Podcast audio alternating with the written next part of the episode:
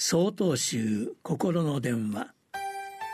今週は「そよ風に思う」と題して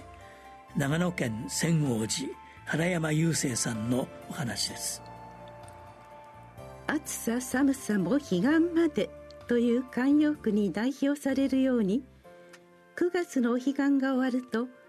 風がひんやりと涼しくなりそれまでの暑さを冷ましてくれます。毎年秋のお彼岸が近くなるとお墓参りも多くなりそれに合わせて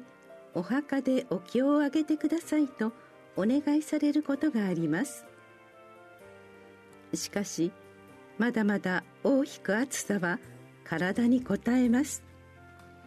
特に昼間の暑い時間にお経を唱えていると全身から汗が染み出てきます。目の前のご先祖様方に無礼がないようにと汗だくになりながらも必死にお唱えをしていると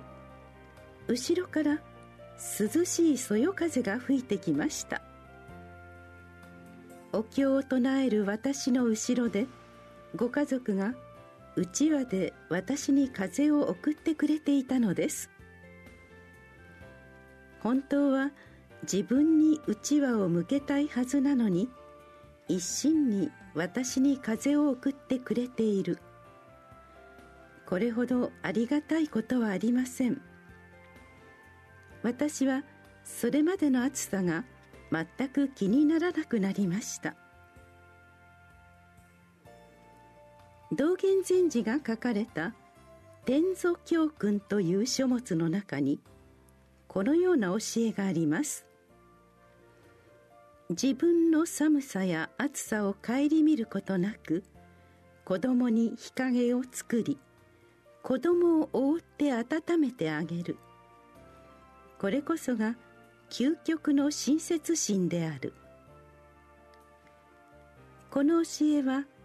自分のことを顧みずに自分の子供を思うような切実なる親心が説かれています。またそこから転じて誰に対しても見返りを求めずに深い慈しみや寄り添いの心を持って接することの大切さが説かれています。きっと私にうちわを向けてくれたご家族は自分が暑いからこそ私に風を送ってくださったのだと思います。うちわから送られてくるそよ風の中に涼しさとご家族の温かさを感じることができました。10月17日よりお話が変わります。